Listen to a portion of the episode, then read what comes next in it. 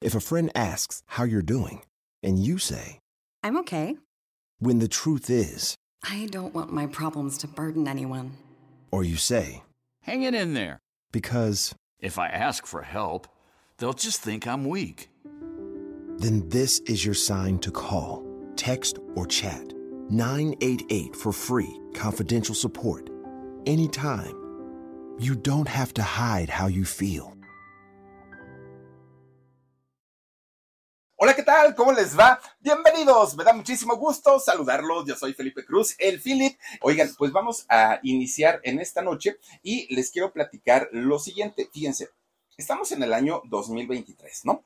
Y en este año 2023 todavía, desafortunadamente, y, y, es lamentable que tantos países en el mundo aún sigan considerando la homosexualidad como un delito, como un delito que puede llevar a la gente en casos muy leves a la cárcel y en casos muy severos a ser lapidados, a ser eh, prácticamente matados a pedradas, muertos a pedradas. Imagínense ustedes esta situación como la época de Jesucristo, o sea, de verdad, un, una cosa tan retrógrada, tan que uno no logra entender, ¿no?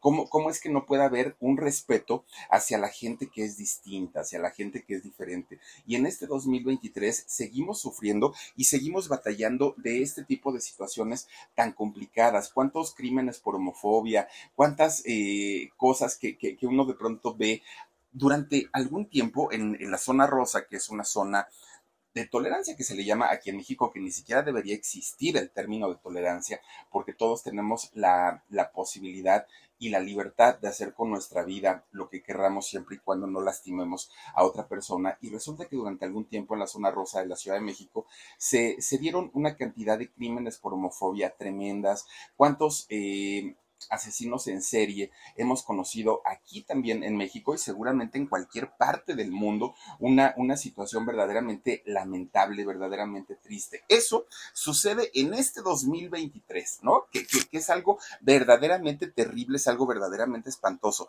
Ustedes se pueden imaginar lo que debió haber sido hace 80 años. Hace 80 años las cosas debieron haber, haber sido tremendamente diferentes yo, yo, no me puedo imaginar cómo es que la gente que vivió en aquellos años tenían que ocultar, y, y, es que hay personas, hombres y mujeres, que a lo mejor por naturaleza no les tocó ser afeminados, no les tocó vivir esta parte de, de la feminidad con la que se nace, aparte de todo. Simplemente, pues, no, no, no se les dio. Quizá para ellos se casaron sin querer, eh, ahora sí que sin querer queriéndolo, eh, tuvieron a sus hijos sin querer queriendo, aunque por otro lado también iban y de pronto pues mantenían relaciones con, con otros hombres, ¿no? Pero en el caso de aquellas personas que eran marcadamente femeninos, imagínense nada más a las burlas que se exponían, a, este tipo de agresiones tan tremendas. Bueno, cuando se da este famoso baile de los 41, hace tantos años, ¿no? En la época del porfiriato, fue por eso justamente, porque todas estas personas, que era un grupo de homosexuales, tenían que hacerlo en, de, de, de, tal manera que tenía que ser a escondidas, no podían hacerlo en público porque era considerado un delito y entonces la gran mayoría de ellos tenían por obligación que casarse, tenían por obligación que tener hijos porque tenía que quedar bien con una sociedad que además siempre lo hemos sabido que es una sociedad de doble moral. Entonces, imagínense ustedes lo que debió haber sido en aquellos años, eh, pues el tener que vivir de una manera diferente, de una manera distinta, algo, algo verdaderamente muy fuerte. Bueno, ese fue el caso que vivió eh, una, una, persona llamado Felipe Bojalil Garza. Fíjense que él, bueno, ahorita anda por 83 años, más o menos de edad. Nunca ha querido, ay, miren el baile de los 41, este, este personaje. Bueno, pues resulta que este personaje de, bueno, ahí estamos hablando del baile de los 41, ¿no? Pero ya hablando al tema de don Felipe Bojalil Garza, eh, esta persona que hoy tiene 81 años, nace en un México de mucha represión, de mucha doble moral, como se, si, sigue existiendo hasta el día de hoy, pero también nace en una familia de artistas. Oigan, este personaje, don, don Felipe, era un, un, niño que nació en, en aquel momento pues en una familia de muchos, muchos, muchos artistas. ¿Por qué? Porque su papá había sido un, un hombre a quien se le conoció durante mucho tiempo como el Charro Gil. El Charro Gil era un, artista de, de, de Puebla, y fíjense ustedes que, como todo charro mexicano, no, hombre, este señor fornido, grandote, machote, machote y machista, además de todo, ¿no? Pero pues obviamente con estas costumbres muy arraigadas en el mexicano, que las diferencias entre un hombre y una mujer tenían que ser muy marcadas. Las mujeres tenían que estar en su casa, tenían que estar lavando la ropa, planchando la ropa. Él era, fíjense, el charro Gil. Y resulta que este señor, en algo, ay, ¿saben qué? Este hombre fue hermano nada más ni nada menos que de Alfredo el Güero Gil. Y ustedes dirán, ¿y quién era Alfredo el Güero Gil? Alfredo el Güero Gil, junto con otros personajes, fundó el trío Los Panchos. Uy, Los Panchos. ¿Se imaginan ustedes eh, aquella música del requinto? Bueno, fundadores también de, de, de aquel requinto maravilloso, distintivo de Los Panchos. Pues resulta que un día ya hablando de, de, del Charro Gil, este señor que les digo que aparte muy machista, un día conoce a una mujer, que esta mujer era una artista, no crean ustedes que pues era una, un, una mujer que en esa época era muy común que se dedicaran pues a, a hacer amas de casa. No, esta mujer era doña Eva Garza y doña Eva Garza era una mujer con doble nacionalidad.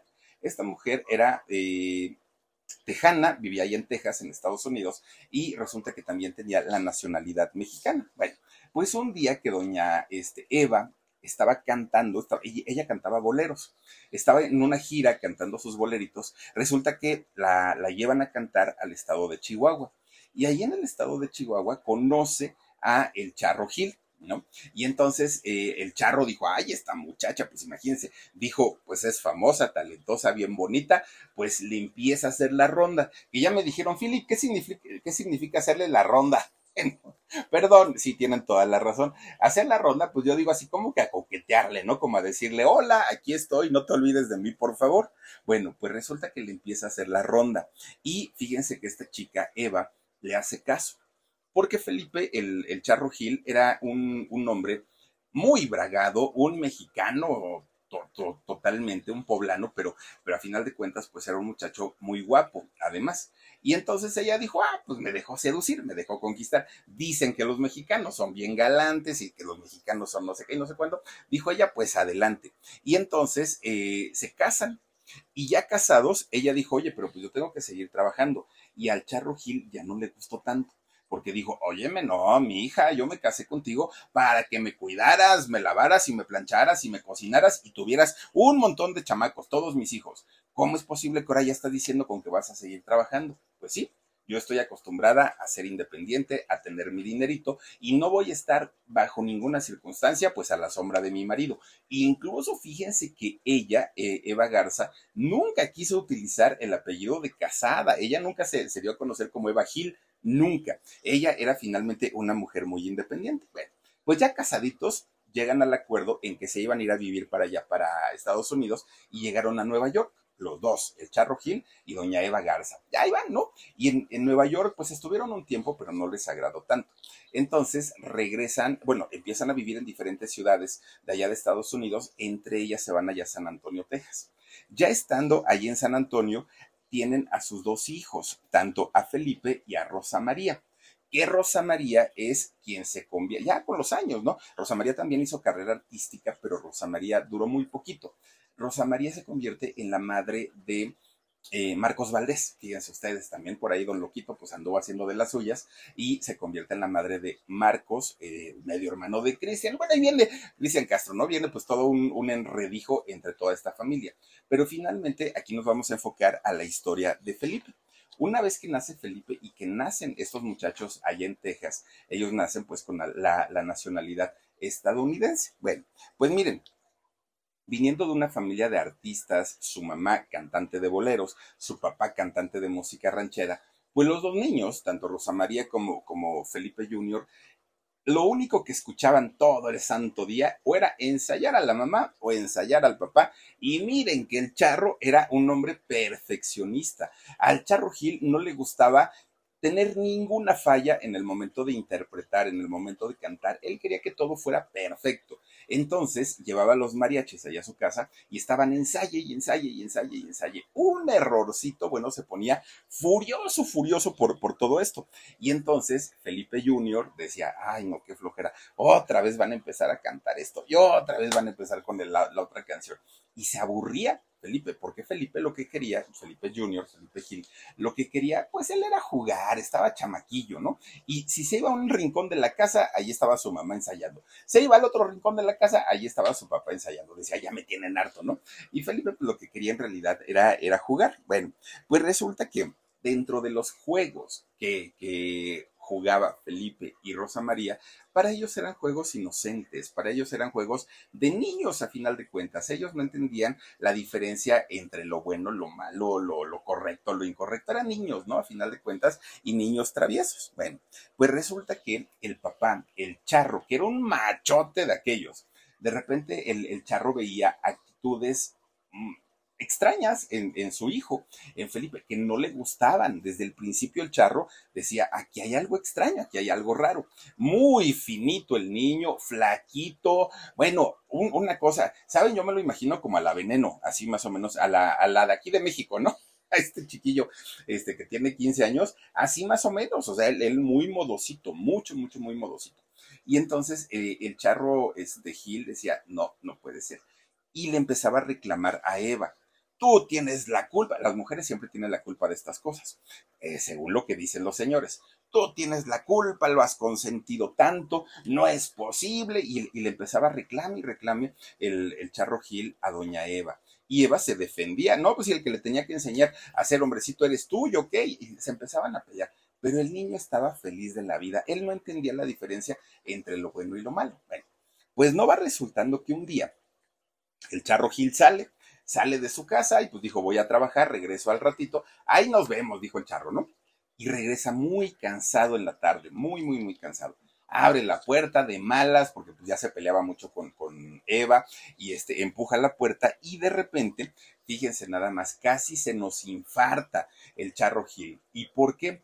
Porque resulta que cuando abre la puerta de su cuarto, que pues aparte, imagínense ustedes, ¿no? Pues ya cansado, fastidiado, dijo, nomás voy a mi casa para este, para hacer corajes, de repente ve salir a su hijo, a Felipe Gil, Felipe Jr., montado en los tacones de mamá. Pero él, miren, salió, uy, él estaba encantado y feliz de la vida, ¿no? Y entonces, imagínense nada más para, para lo que fue para el charro, haber visto pues esta situación. ¿Por qué? Porque él simplemente no, no, no podía entender que este tipo de actitudes existieran en la vida. Para él, niño era niño y niña era niña. No había más, ¿no? Para, para el charro. Y entonces le acomoda tremenda gritoniza a su hijo, a su hijo, algo horrible, empieza a gritar, lo peor que me ha pasado en la vida es tener un hijo maricón, ¿cómo es posible? Y otra vez empieza a remeter en contra de Eva, eh, de Eva Garza, en contra del muchachito, que aparte el muchachito decía, pero ¿qué hice de mal? Pues si yo me veo rechulo, ¿no? Pues él decía, ¿cuál es el problema? Así como te pones tú tus zapatos y tus botas, yo me pongo esto, ¿y cuál es el problema? Para el niño no había una, una diferencia, pero para el papá sí, los papás eran, bueno, sobre todo el papá, el, el Charro Gil fue el que hizo y marcó muchísimo la diferencia se avergonzaba de su hijo. Fue, fue terrible, muy, muy, muy terrible, ¿no? Porque además de todo, pues no eran solamente los tacones, también llevaba puestos el, un vestido de mamá y pues él, él finalmente se vistió de, mujer. Y entonces el, papá decía que cómo era posible, que era un castigo de Dios, bueno, que el niño estaba loco, que necesitaban llevarlo al doctor. Yo, yo no, no, me puedo imaginar para el pobre niño, ese sí fue un trauma, no haberse visto en, en, vestido y tacones, yo creo que eso lo vio de lo más normal.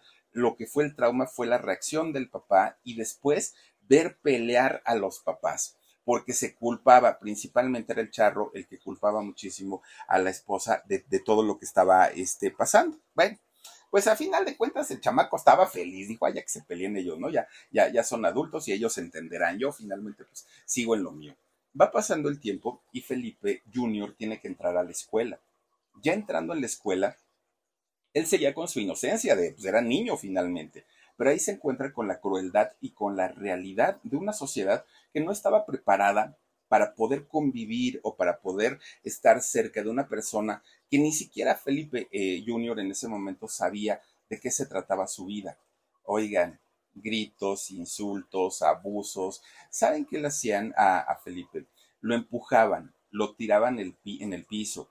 Ya en el piso lo empezaban a patear de una manera tremenda, tremenda, tremenda. El muchachito quedaba ensangrentado, tirado en, la calle y se levantaba, nada más pues recogía su, mochila, recogía sus cosas, su ropita rota, y aparte él siendo un niño bien, ¿eh? porque pues, pues Felipe tenía todo lo necesario, sus padres eran artistas, pero siendo un niño bien no estaba acostumbrado de pronto a tener que lidiar con esto. Esto allá en su escuela en, San Antonio, en Texas. Y entonces resulta que eh, llegaba a su casa.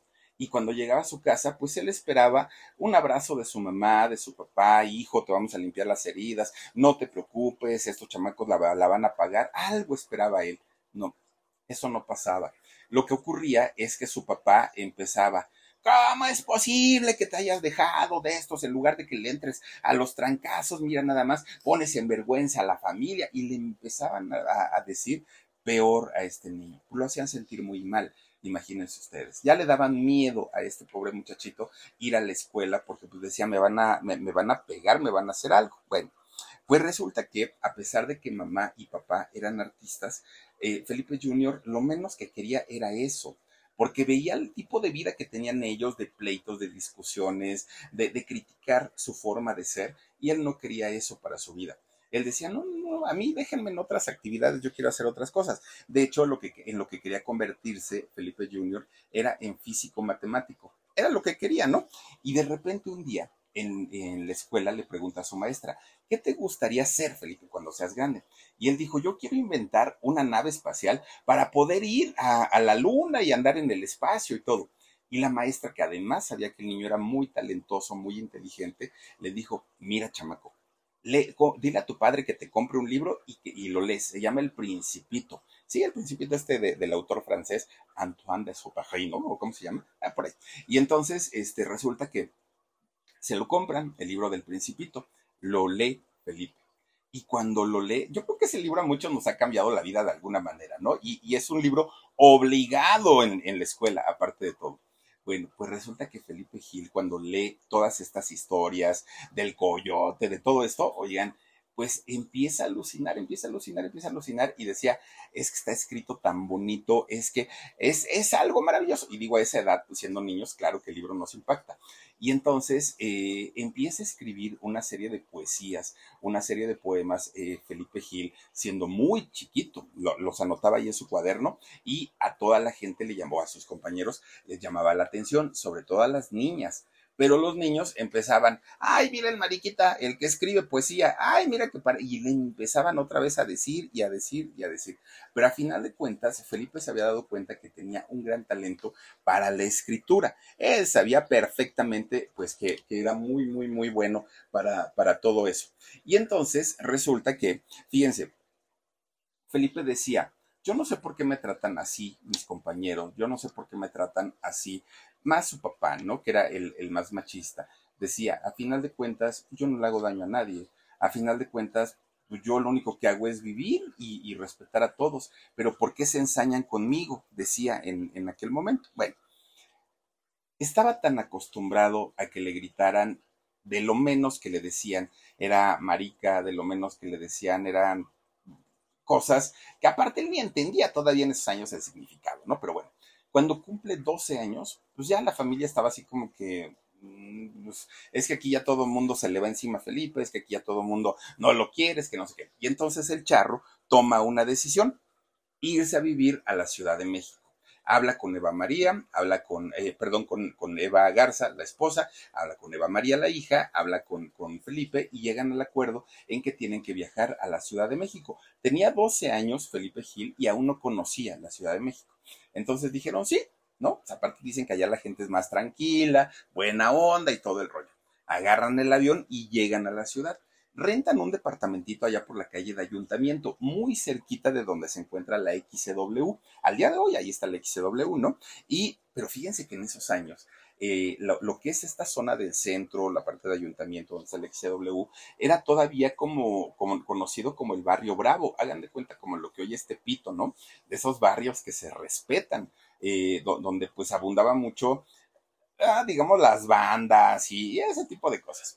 Entonces, cuando llega ahí toda la familia Gil, se establecen en su departamento y lo primero con lo que se encuentra pues fueron con las burlas, porque aparte Felipe pues era un güerito muy flaquito, muy delicadito, muy modosito, pues a final de cuentas pues afeminado, ¿no? Y entonces cuando intentaba la gente hablar con el niño, pues el niño no, apenas empezaba a hablar español también, pues hablaba el spanglish, ¿no? Entonces, pues como que una frase en español, otra en inglés, y ese tono que tienen para hablar diferente al nuestro, pues la gente se empieza a burlar de él. Porque aparte, pues imagínense bien flaquito, así muy, muy, muy, muy modosito, pues a la gente le causaba extrañeza porque la mayoría de los chamacos ahí en, en, el centro de la ciudad, pues sí, a lo mejor mugrositos, a lo mejor giotosos, lo que quieran, pero eso sí, miren, muy, muy traviesos, ¿no? Ellos trepándose en los árboles, pues como somos los, los, los mexicanos, ¿no? Y eh, Felipe no. Felipe era otra cosa. Él era un niño bien y de Polanco, ¿no? Entonces, pues no, no era este, bien visto. Le apodaban el pocho, le hacían cantidad de cosas. Cuando fue a la escuela era el mismo, el mismo boleto. Los insultos, las críticas, las humillaciones. Bueno, fue horrible, horrible, horrible. Pero fíjense que ya entrando, pues ahora sí, a su adolescencia, entran de lleno totalmente las dudas, eh, las inseguridades, el no saber ni siquiera quién era o qué era lo que pasaba. Ahí sí ya entendía que había algo raro y que había algo extraño en él, pero no entendía qué era lo que pasaba. Entra a la escuela y fíjense que entra al Instituto, Instituto Tepeyac, que el Instituto Tepeyac es un instituto de paga, de un colegio de paga aquí en la Ciudad de México, y es bueno, es, es de los buenos, ¿no? Y entonces eh, entra a este instituto. Pero ahí ocurre algo muy interesante en la vida de Felipe Gil, y es que a pesar que por dentro él sabía perfectamente que le gustaba todo lo femenino, la ropa, los maquillajes, las pelucas, los tacones, todo, su sexualidad era distinta, porque cuando entra al colegio Tepeyac, pues resulta que empieza a mirar que había niñas y que había niñas muy bonitas, mucho, muy bonitas.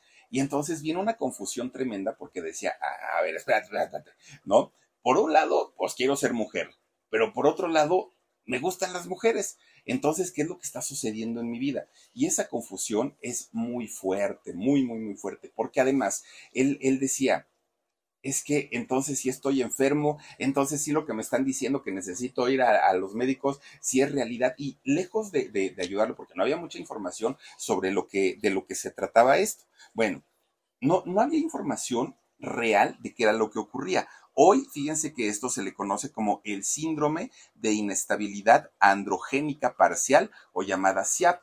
Así es como se conoce a la, a la, gente que tiene de pronto este tipo de conductas o este tipo de, de este, comportamientos. Pero en el caso de Felipe, pues él no entendía. Y, y, en aquellos años, pues imagínense, menos, menos se sabía eh, qué era lo que sucedía, ¿no? Su, su, cerebro, su interior quería ser una mujer, pero su sexualidad le decía que le gustaban las niñas. Era algo muy confuso y tampoco se lo podía explicar a su familia. Y además era tan solo un adolescente. En esos años no se acostumbraba a que los papás hablaran de sexualidad con los hijos. Eso no, no, no, no. Eran temas prohibidos, ¿no? No, para eso tienes a tus amigos y tus amigos hay que te digan las cosas. Afortunadamente hoy eso cambió pero, pero en esos años imposible que sucediera de esa manera. Aguántame tantito con, con esas, este, Omar, todavía no vamos hasta allá. Bueno, pues resulta que eh, mientras eh, Felipe estábamos, eh, bueno, estaba eh, Felipe Gil con esas dudas, con esa situación tan, tan, tan complicada, pues de no saber ni quién era, ni qué le gustaba, ni, ni qué no le gustaba. En su casa las cosas estaban peor todavía, porque su papá, eh, el, el Charro Gil, y Eva, su mamá, peleaban todos los días, eran pleitos constantes y muchos de los pleitos eran supuestamente causados por Felipe Gil, por su comportamiento, porque se, se sentían defraudados, porque quién sabe que habían hecho mal en la vida, porque los había castigado Dios de esa manera, y eran pleitos y pleitos y pleitos. Bueno, Y a eso súmenle que Eva toma la decisión de seguir cantando, de seguir presentándose, de no seguir utilizando el apellido Gil, el apellido de Casada, de irse de gira. Y bueno, el charro decía, a ver, un hijo maricón, porque así lo decía, ¿eh? Un hijo maricón, y una mujer que aparte ni me pela, ni me hace caso, ni... y eran pleitos. Bueno, total, un día en una plática le dice el, el, este, el charro Gil, mira, Eva, te voy a dejar que te vayas de gira, sí, pero con una condición, acondicionarla, imagínense ustedes. Y le dice, la condición es que yo me vaya contigo de tu representante, de tu manager, porque si no, yo mismo te retiro de la música, te saco de la música. ¿Cuándo has visto que una mujer que se respeta, que quiera a su marido, ande cantando y ande en las giras? Pues sí, pero así me conociste, le decía Eva. Sí, pero eso era cuando estaba soltera. Además, te avergüenzas del apellido. ¿Por qué no te llamas Eva Gil? Pues si ese es tu apellido de casada, pues sí, pero yo no me voy a poner ese apellido. Yo voy a usar mi, apellido de siempre, el Garza, ¿no?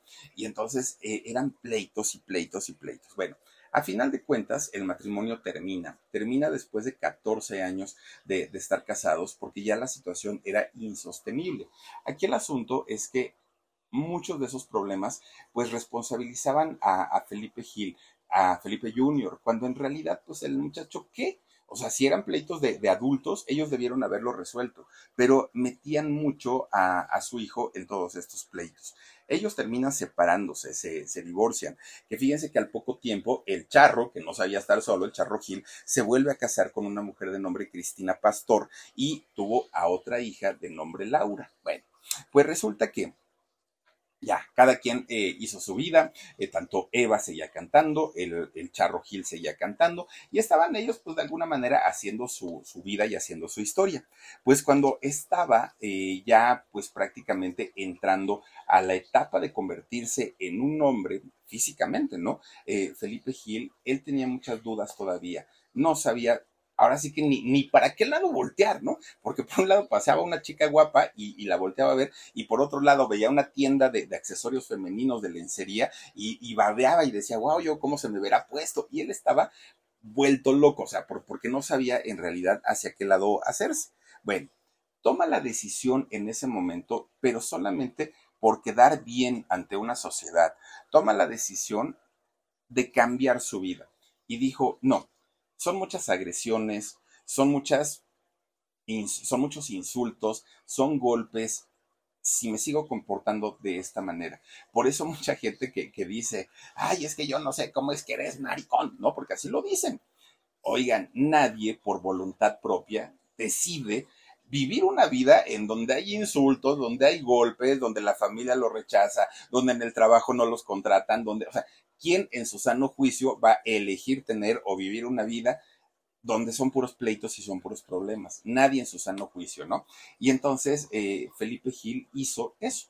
Dijo, no, yo no voy a vivir una, una vida llena de pleitos, llena de problemas, en donde todo el mundo me critique, donde digan que estoy cometiendo un pecado, donde me digan, no, no, no, no, no, dijo él, no.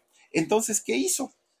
Intenta cambiar y, de alguna manera em, trata de sacar lo, lo masculino que hay en él, que era poco, eh, de, sacarlo lo, masculino y hacerlo grande. ¿Para qué? Para demostrarle a la gente que era un verdadero hombre. Pues resulta que comienza de entrada, se hace un muchacho deportista. Ya cuando entra a, la universidad, que de hecho entra a la UNAM, a la Universidad Nacional Autónoma de México, entra y ahí comienza a hacer ejercicio, independientemente a la licenciatura, ¿no? Que, iba a estudiar, él este, comienza a hacer ejercicio. Miren, eh, empieza a hacer desde karate, empieza a hacer boxeo, empieza a hacer fútbol, empieza a hacer prácticamente todo. Pero además, a la par de eso, su mamá él no quería que, dejara pues las costumbres católicas, que dejara las costumbres religiosas y lo mete a la iglesia, tanto para que asista al, al párroco, al sacerdote, pero también para que lo ingrese al coro de la iglesia. Ya estando en el coro de la iglesia, piense que es cuando se da cuenta que tenía una voz interesante, que cantaba bien, que era afinado para cantar, lo traía de herencia y aparte había escuchado cantar a su papá y a su mamá toda la vida. Entonces cuando se mete al coro su mamá lo mete al coro, eh, destaca encima de todos sus compañeros, se hace el mejorcito y obviamente es cuando dice, bueno, pues creo que no hago tan mal eh, el, cantar y además fíjense que comienza a desarrollar este gusto, pero ya de una manera profesional. Bueno. Cuando él, él se decide a, convertirse en cantante, va y se lo dice a su papá y a su mamá. Ellos ya estaban separados, ¿no? los señores Gil. Pero a final de cuentas, pues tenía contacto con el charro y tenía contacto con su mamá va y le dice al charro, ¿sabes qué, papá? Pues ya me decidí a ser cantante. Y el señor, que era cantante también, bueno, se sintió el hombre más orgulloso del mundo porque dijo, seguramente ahí mi hijo va a conocer el amor con tantas mujeres que van a ser sus fans y todo. El papá alucinando, ¿no? Y me va a dar nietos y todo el rollo. Y entonces, eh, va lo, lo, primero que hace el Charro Gil es ir a comprar una guitarra nuevecita, nuevecita y se la da a su hijo. Mira, hijo, este es para que te pongas a componerle las canciones a las muchachas y para que les lleves serenata y al ratito, mira, te vas a traer todas las que quieras. Bueno, el, señor Gil, pues él en su, en su alucín. Bueno, pues resulta que con esta guitarra, eh, Felipe Jr. comienza a escribir sus primeras canciones. Él recordaba que en su época de primaria era muy bueno escribiendo, muy, muy, muy bueno. Entonces decía, pues, ¿qué me cuesta escribir algunas canciones y aparte musicalizarlas con, con mi guitarrita? Y comienza a hacerlo. Bueno, pues resulta que eh, las canciones que él de pronto estaba ahí en la escuela cantando con su guitarrita se las aplaudían efectivamente, hombres y mujeres, ¿no? Porque los hombres decían, tu canción está muy buena para conquistar. Y las mujeres, pues imagínense, eh, Felipe de pronto se convertía como en el sueño dorado de muchas chicas, ¿no? Porque era tranquilón, porque era más apacible, porque no era como el violento, era, era otra, otra cosa totalmente diferente, además de romántico. Bueno pues cuando cumple 15 años, este muchachito resulta que dijo, a ver, ya tengo mi guitarra, ¿no? Que me regaló mi papá. Y con esa guitarra, yo no quiero estarle pidiendo dinero a mi mamá y a mi papá, que además pues están enojados conmigo. Entonces me voy a poner a cantar. Pero para ese momento ya empezaba, fíjense, empezaba la onda del rock de los 60, ¿no? De Angélica María, de Alberto Vázquez, de Enrique Guzmán y todo. Y entonces, ¿qué hizo? Pues empieza a cantar rock este muchacho. Y empieza a cantar rock y baladas también, pero baladas tipo rock. Y se va a cantar a los famosos cafés de los años 60 que se hicieron muy populares, ¿no? Donde iban a tocar los hooligans y todos estos grupos. Pues resulta que eh, este muchacho se empieza a dar a conocer, ¿no? Era eh, finalmente Felipe. Bueno, pues resulta que un día todo estaba bien, todo, todo, todo estaba bien. Y eh, él empieza como a decir, y si me convierto como mi papá y mi mamá en un cantante profesional, a lo mejor me iría bien, dijo Felipe. Pero dijo, yo no le quiero deber la carrera a nadie, a nadie, así será mi papá muy famoso, mis tíos muy famosos, pero yo no voy a estar despidiendo nada a nadie. Y entonces va a las oficinas de la CBS, ¿no? La CBS, dicen por ahí. Y entonces eh, rondaba y rondaba y rondaba, daba las vueltas y vueltas y vueltas porque quería hablar con un directivo, pero no se le daba. Tardó mucho tiempo en encontrarse con uno de ellos. Entonces un día se encuentra con uno, con uno de esos este, eh, ejecutivos de la CBS y resulta que habla con él y le dice, oiga, pues es que, ¿qué cree? Fíjese que yo canto, canto rock y este, me gusta mucho y mire que hasta mi guitarra traigo y he compuesto canciones. Y este señor le dice, híjole, pues mira, chamaco, pues sí, digamos que habría oportunidad y todo, pero pues ven otro día. La verdad es que ahorita ni tiempo tengo. Bueno, pues fueron tiempos muy difíciles para, para este muchacho, para Felipe Gil, porque él iba con todas las ilusiones de encontrar a un ejecutivo que lo convirtiera en un artista. Por otro lado, él no quería pedirle absolutamente nada a nadie. Se queda sin dinero, se queda, pues ahora sí que sin saber qué hacer. Estaba muy triste, fue una etapa muy difícil para él, mucho, mucho, muy difícil. De repente un día, fíjense nada más, el Charro Gil, que, era un, hombre, ya les digo, bragado, ¿no? Imagínense ustedes así de, de altote, grandote. Eh, Felipe Gil, hijo, mide un 80. Imagínense ustedes, el Charro, pues era un papá también alto. Entonces estaba, él llegaba de trabajar, llegaba de, de, tocar, y lo primero que hacía, se quitaba el traje de, de, charro, lo aventaba por ahí, porque para eso estaba la esposa, para que lo recogiera, se, se quitaba los calcetines, subía los pies del sillón, y pues a fumar su cigarrito, echarse su whiskycito, ese era el, el charro, ¿no? Entonces, ese día el charro llegó muy cansado de trabajar, muy, muy, muy cansado se quita su traje, lo avienta por allá, se quita los calcetines, se tira en la cama y, pero se sirve un vaso de, whisky, como siempre lo hacía. Y entonces prende su cigarro y se pone a fumar el charro. Ah, estaba bien a gusto, ¿no? Jovencito estaba el charro. Y entonces resulta que de repente que le agarra el sueño al charro. Se queda dormido con el cigarro prendido. Imagínense nada más una cosa tremenda, tremenda. Pues cuando despierta, miren, ya no pudo ver nada humo negro en todo el cuarto, pero así humo negro y llamas, ¿no? El colchón se estaba quemando. Bueno, imagínense este hombre, se levanta como cueta el charro, dijo, ay Dios mío, pues ahora sí que hijo, no importa, aunque seas lo que seas, ven y sálvame. Resulta que se levanta corriendo e intenta abrir la puerta. Pero entre toda la confusión del humo, de las llamas y de todo, la puerta se traba, la puerta se atranca, no puede salir el charro y muere asfixiado. Fíjense nada más que, que, que pues un, un, hombre, sí, muy talentoso, mucho, mucho, muy talentoso, pero pues no le hizo la vida nada fácil a su hijo.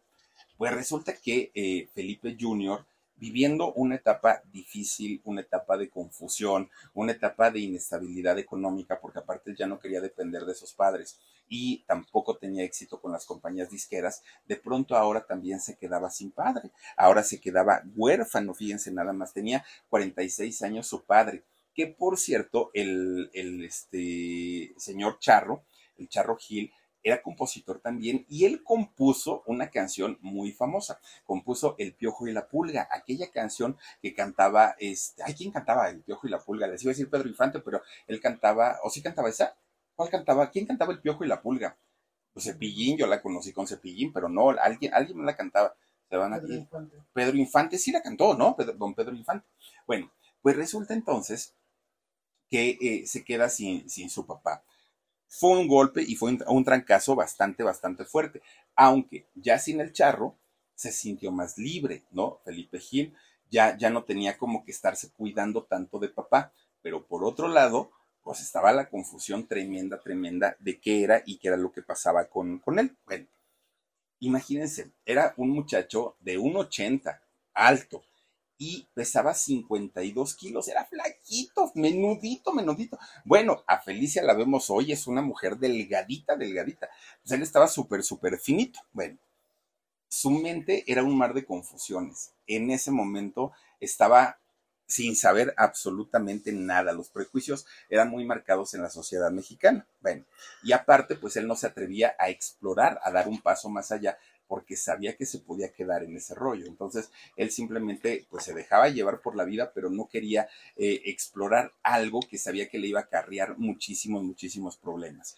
Y entonces decide hacer una nueva versión de su papá, convertirse en el nuevo Charro Gil. No, no, no de nombre artístico ni nada, sino ni, ni de carrera, sino en la actitud, decide convertirse en un hombre machista, en un hombre, pues en todo un hombre, a final de cuentas, ¿no? Miren, ya su papá no pudo ver esa historia, pero finalmente este personaje, eh, bueno, don, don Felipe Gil, decide hacerlo entra, ya les digo, a, estudiar karate, entra, eh, bueno, a prepararse como karateca, como boxeador, como futbolista, entra a hacer fútbol americano y aquel muchacho flaquito, flaquito, flaquito, comienza a embarnecer, comienza a tener pues una figura más masculina y él buscaba él, siempre fue muy lampiño, muy lampiño. O se ponía cosas para que le saliera barba. O sea, él buscaba la manera de decir, ya ven cómo si soy hombre, ya ven cómo si puedo serlo pero todo era no un gusto, todo era para darle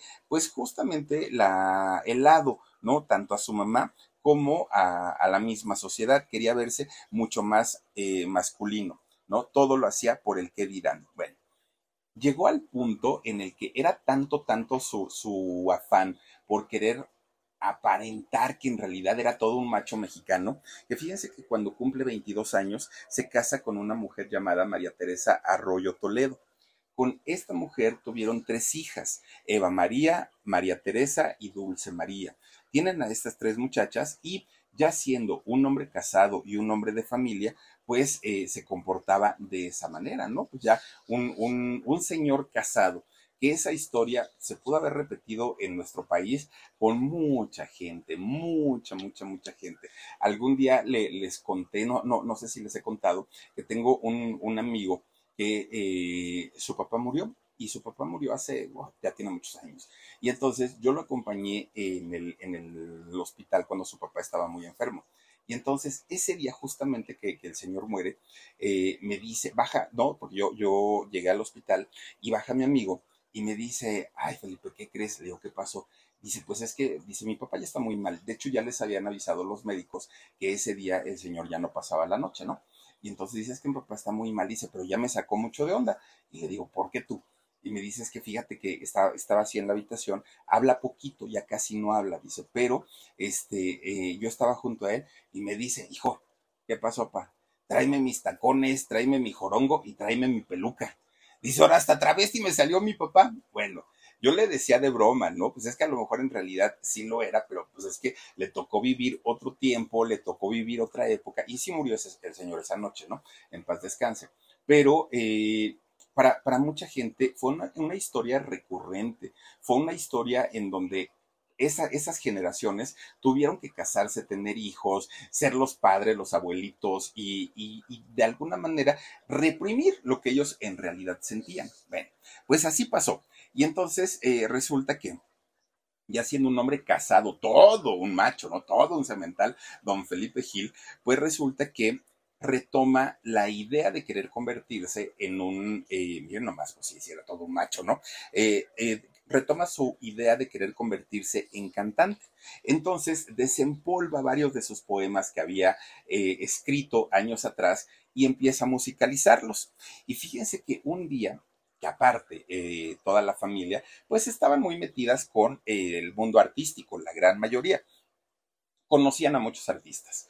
Y entonces un día se le ocurre, ay, perdón, un día se le ocurre ir a visitar a un gran compositor, amigo de su padre, a don Rubén Fuentes. No sé si ustedes ubiquen a don Rubén Fuentes, pero este señor, miren, dentro de los, las muchas canciones que compuso don Rubén, la Viquina, nada más para darles una idea, ¿no? Entre uf, una cantidad tremenda de, de, éxitos que tuvo don Rubén, que don Rubén en aquel momento trabajaba como director artístico en la, en la RCA, en la CBS, perdón, en la CBS, no es cierto, en la RCA Víctor, ahí Dani. En la RCA Víctor, ahí trabajaba eh, de, de director artístico don Rubén Fuentes, que también en paz descanse. Bueno, pues resulta que llega con él y le dice, oiga, don Rubén, soy el hijo de, del Charro Gil. Sí, claro, muchacho, yo te conozco.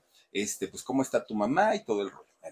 Le dice, ¿y a qué tengo el honor de tu visita? Oiga, don Rubencito, pues es que mire, la verdad es que tengo algunos poemas que he musicalizado, que ya hice canciones y quiero a ver si me puede escuchar y darme una opinión, a ver si pues usted me dice por dónde me puedo ir.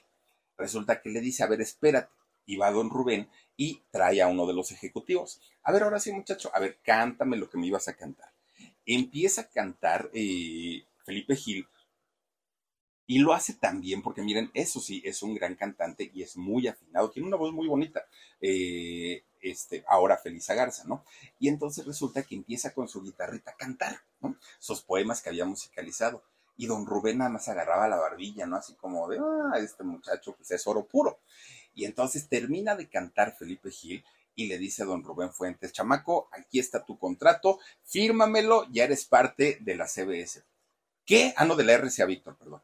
Y entonces, este, pues dijo a Felipe Gil, ¿qué? No, pues que sí, ya vas a estar aquí. Nada más que hay un pequeño detalle. Mira, Resulta que estamos en los años 60, chamaco. Aquí ahorita el bolero pues no está jalando, no está jalando la música mexicana. Lo que al pueblo le interesa ahorita es el rock, ¿no? Que si Angélica María y que si los rebeldes del rock y los teen tops, eso es lo de ahorita. Entonces queremos que nos cantes ese tipo de música. Pero si te ponemos Felipe Gil, como cantante de rock, pues no, la verdad no nos vas a vender. Y entonces deciden cambiarle el nombre, por lo menos el nombre artístico y lo convierten en Fabricio. Oigan, como Fabricio saca su disco de rock, se lo llevan, fíjense, nada más se lo llevan a Latinoamérica, anduvo Perú, Colombia, Venezuela, por todos lados, como Fabricio cante y cante, ¿no? Y le fue bastante bien. En Estados Unidos también eh, hizo carrera, ¿no? También lo llegaron a conocer y se convierte en un personaje muy conocido, Fabricio. Obviamente le cambian la imagen de charro, le cambian esta imagen y ahora se convierte pues en uno de estos muchachos rockeros, ¿no? De, la época, un César Costa, un Manolo Muñoz, todos ellos que eran muy famosos en aquellos años. Bueno, ya siendo Fabricio, y, siendo un, un, ah, pues mírenlo, ahí está, que se seguía viendo finito, ¿eh? No van a decir que no. Pues resulta que ya siendo Fabricio, lo llaman para hacer cine. Obviamente no lo llaman para hacer cine de, la época de oro, ya había terminado, ya, no, no, no, ya le tocó un cine de los rockeros justamente, y fíjense que también trabajó por ahí con Don Viruta y Capulina, hizo una película, en fin, le, tocó trabajar ya con una nueva generación de actores, pero hizo un par de películas don, don Felipe Gil. Bueno, pues resulta que ya siendo un famoso artista mexicano, Fabricio, eh, le hablan de Argentina, imagínense nada más, le hablan de Argentina y le dicen, oye, te hablamos del canal 13 de, acá de, de Buenos Aires. Y pues acá déjame decirte, Fabricio, que eres una sensación y te queremos contratar en la televisión, en el canal 13, pero necesitas venirte para acá a vivir, lo tomas o lo dejas.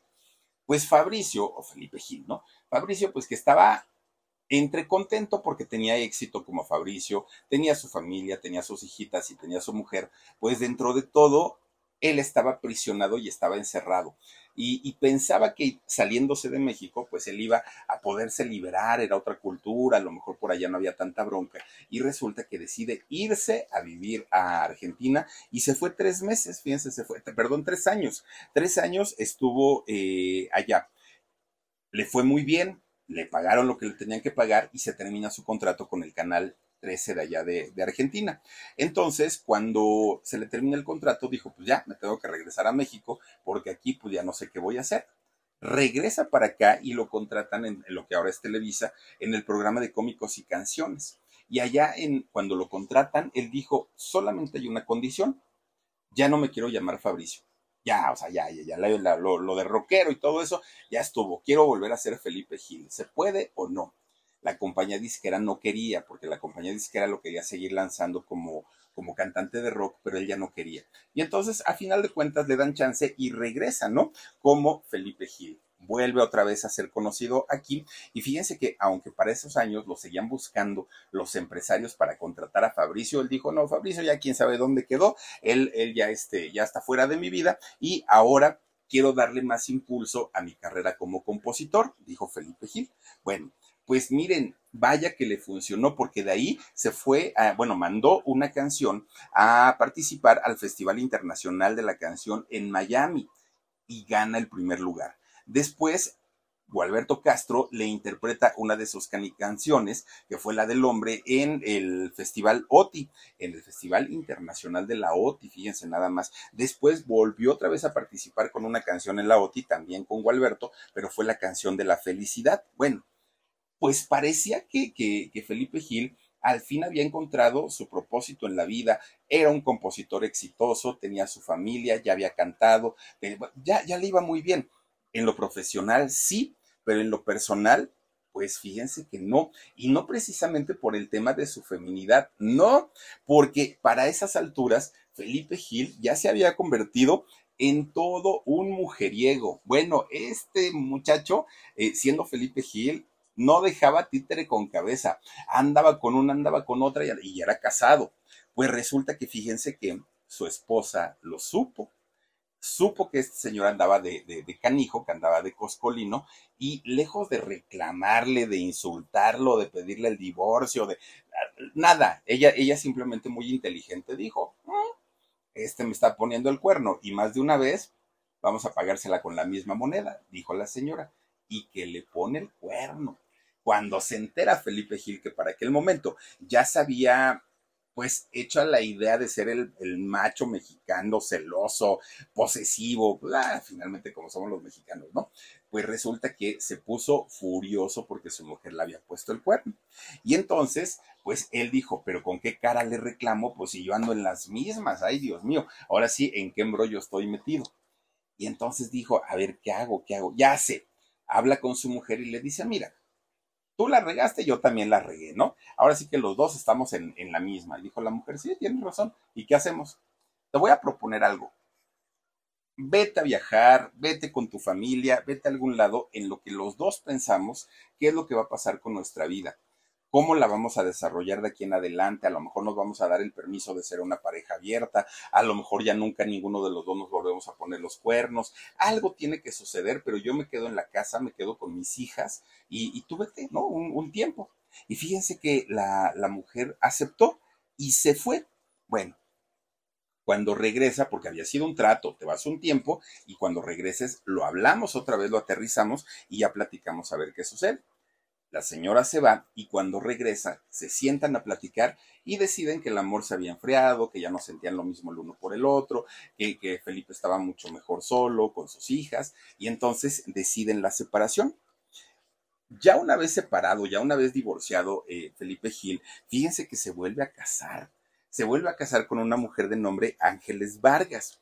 De hecho, no duraron mucho tiempo, solamente duraron dos años pero sí, sí, se volvió a casar, ¿no? Después ya de divorciado nuevamente, tuvo varios romances, pero todos los romances eran como fugaces, no, no, no fueron romances tan importantes. Lo que sí es que esos romances, eh, romances años más tarde le iban a traer una sorpresa tremenda.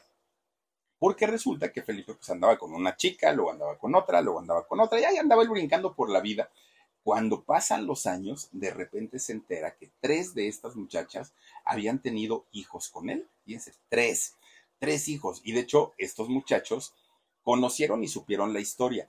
¿Por qué no, no este, eh, estos muchachos, por qué no las mamás le dijeron desde el inicio que estaban embarazadas y todo? Hubo una razón. Y la razón era que este señor anduvo con ellas cuando ellas tenían compromiso novios, casadas, entonces estas chicas pues no dijeron nada.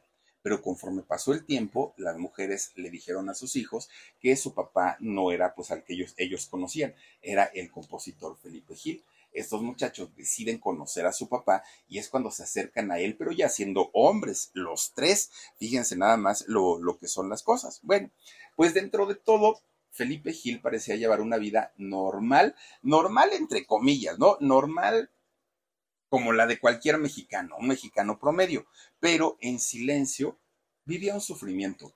En silencio no era él, en silencio estaba viviendo para la demás gente y menos para él. Y eso pues no lo hacía nada feliz, ¿no? Eh, a Felipe. Sumado a esto, Felipe comienza a, tener problemas de salud y enferma de la vesícula biliar.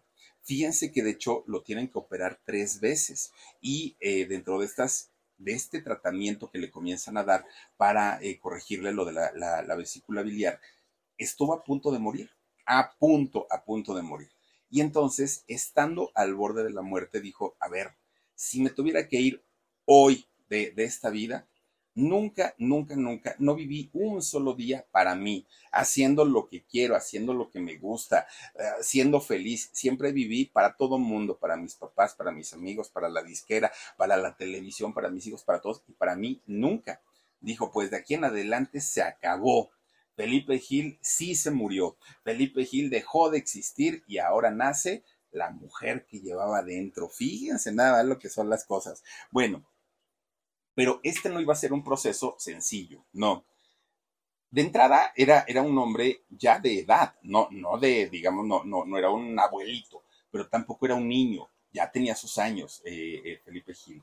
Y además de todo tenía que informarse psicológicamente, mm, clínicamente, iba a ser un proceso bastante, bastante largo, porque además él no tenía ni la menor idea por dónde comenzar, no sabía.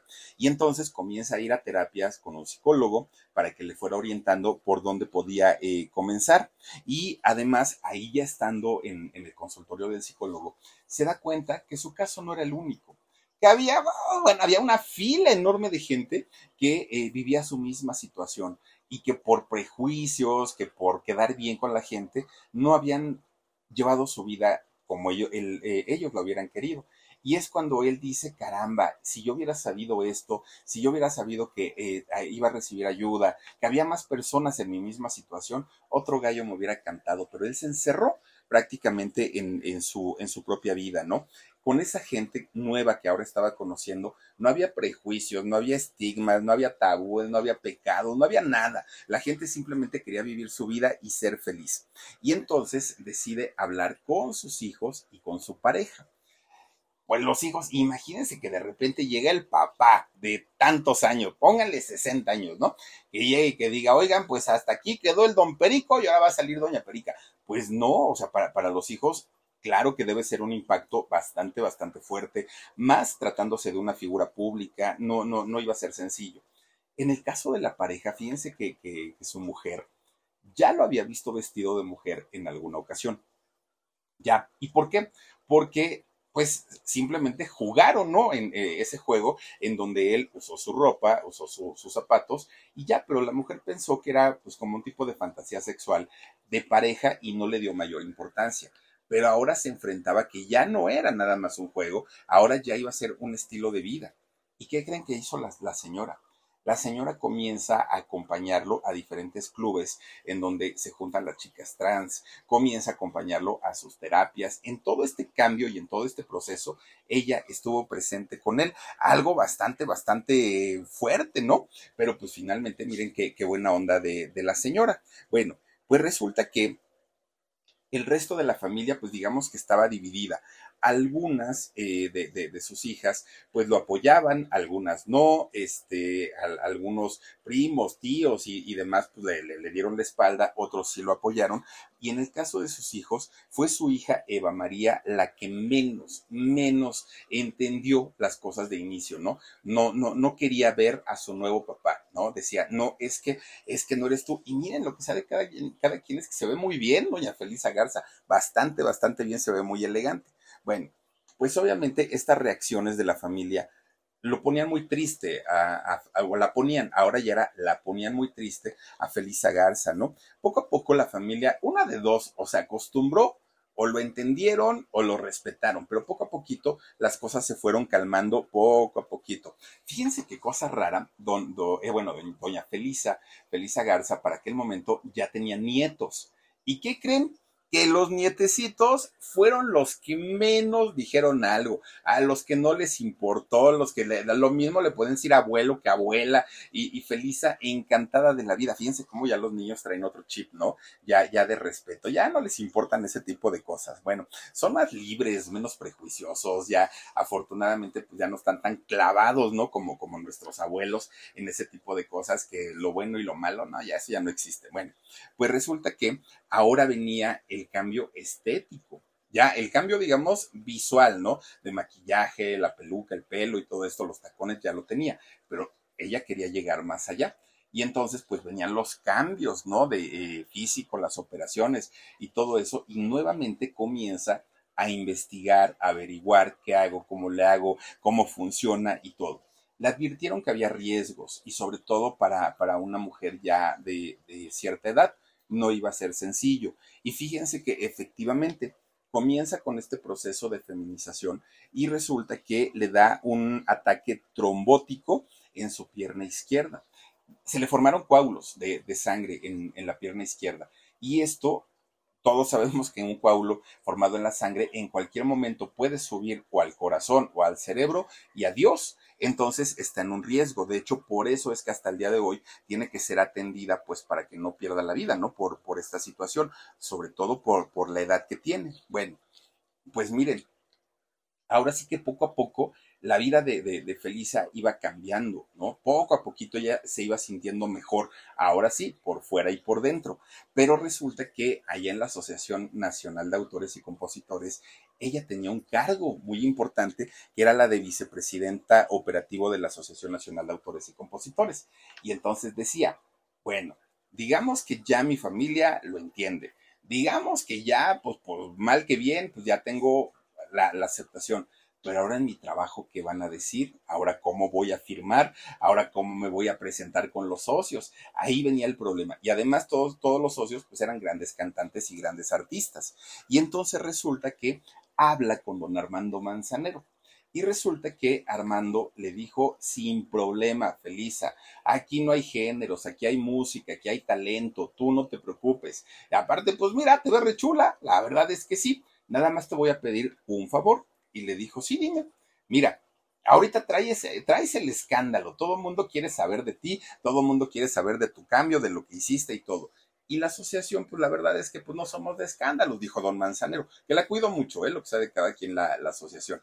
y le dijo, mira, mientras la gente deja de morbosear con el tema, vente normalita como siempre te habíamos conocido, como Felipe Gil. Una semanita, dos semanitas en lo que esto se calma y posteriormente tú aquí, mi reina, puedes entrar y hacer lo que se te pegue la gana. ¿Estamos o no estamos? Y Felisa se lo pidió tan, tan, tan educadamente. Mucha gente dirá, pues don Armando ya lo hubiera recibido tal, tal cual. ¿Por qué no lo hizo? ¿Quién sabe? Pero aparte, eh, Felisa lo aceptó en aquel momento y regresa a trabajar durante unos días como Felipe Gil a la Asociación Nacional de Autores y Compositores. Posteriormente ya fue cuando dijo, ahora sí, no me interesa que piensen, que digan y soy Felisa Garza. Se hizo el tremendo escándalo. Obviamente en México no había habido un caso de una persona adulta que de pronto dijera soy transexual y ahora fui Felipe Gil, pero ahora, ahora soy Felisa Garza. No estábamos acostumbrados en México.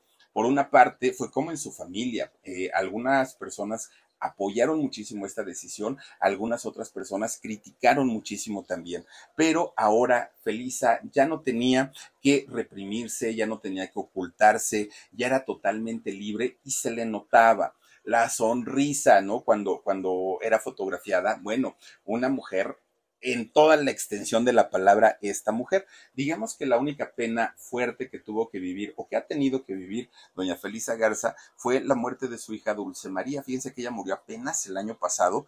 Este, ella tenía esclerosis múltiple, su, su hija este, Dulce María. De hecho, ya la mayor parte de su vida la pasaba hospitalizada por estos dolores tan tremendos que le dan a las personas con, con esclerosis y además era una persona muy joven, eh, tenía apenas 53 años cuando este, muere y obviamente para, para Felisa pues fue un golpe muy fuerte, ¿no? Yo creo que todos los padres eh, piensan que los hijos pues vamos a, a, enterrarlos y cuando no sucede de esa manera pues el dolor es, es muy, muy, muy fuerte.